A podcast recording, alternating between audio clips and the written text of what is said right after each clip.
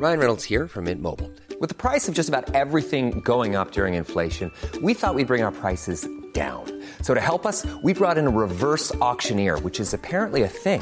Mint Mobile unlimited premium wireless. Ready to get 30, 30, bit to get 30, bit to get 20, 20, 20, bit to get 20, 20, bit to get 15, 15, 15, 15 just 15 bucks a month. So, Give it a try at mintmobile.com slash switch.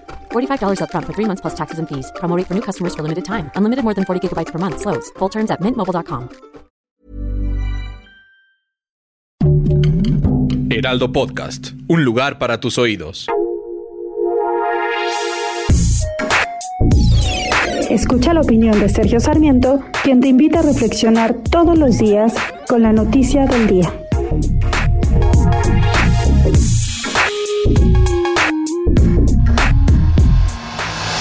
Ayer adelantaba yo en un tuit que el gobierno de Estados Unidos se preparaba para hacer una solicitud al gobierno de México para iniciar consultas por violación a distintos capítulos del Tratado de Libre Comercio, del Tratado México-Estados Unidos-Canadá.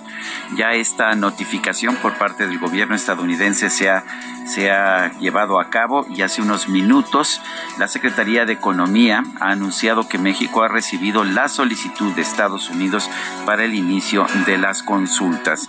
El gobierno de México ha mantenido siempre que tiene derecho a cambiar su constitución, que tiene de derecho a cambiar sus leyes y es verdad que lo tiene, eso está, eh, eso, eso, está garantizado en cualquier tipo de tratado eh, de tipo internacional. Sin embargo, estos mismos tratados establecen, pues establecen una serie de reglas que sí son obligatorias para todas las naciones y en particular estas reglas no permiten el trato discriminatorio que el gobierno de México está planteando para las empresas privadas de energía, tanto de electricidad como de petróleo, en estos momentos. Eh, la verdad es que a México le puede hacer muchísimo daño el que se le declare en violación a los acuerdos comerciales que tiene con Estados Unidos y con otras naciones del mundo. México está en un momento en que realmente podría beneficiarse de las dificultades internacionales eh, que se están viendo entre Estados Unidos y China y Estados Unidos y países como Rusia, por supuesto.